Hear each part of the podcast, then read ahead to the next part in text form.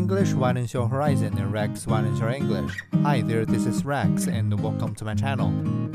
2024 in preview, a rebalancing awaits the Middle East.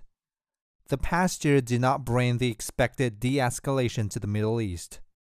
The Israel Hamas war overshadowed the detente between Iran and Saudi Arabia.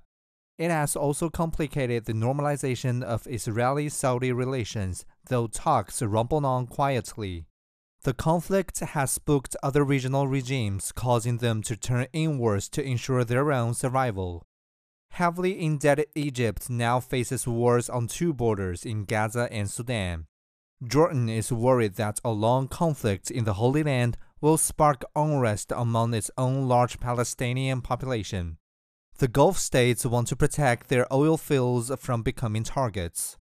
Russia and China, which in past years have accumulated both hard and soft power across the region, seem confused and disinterested.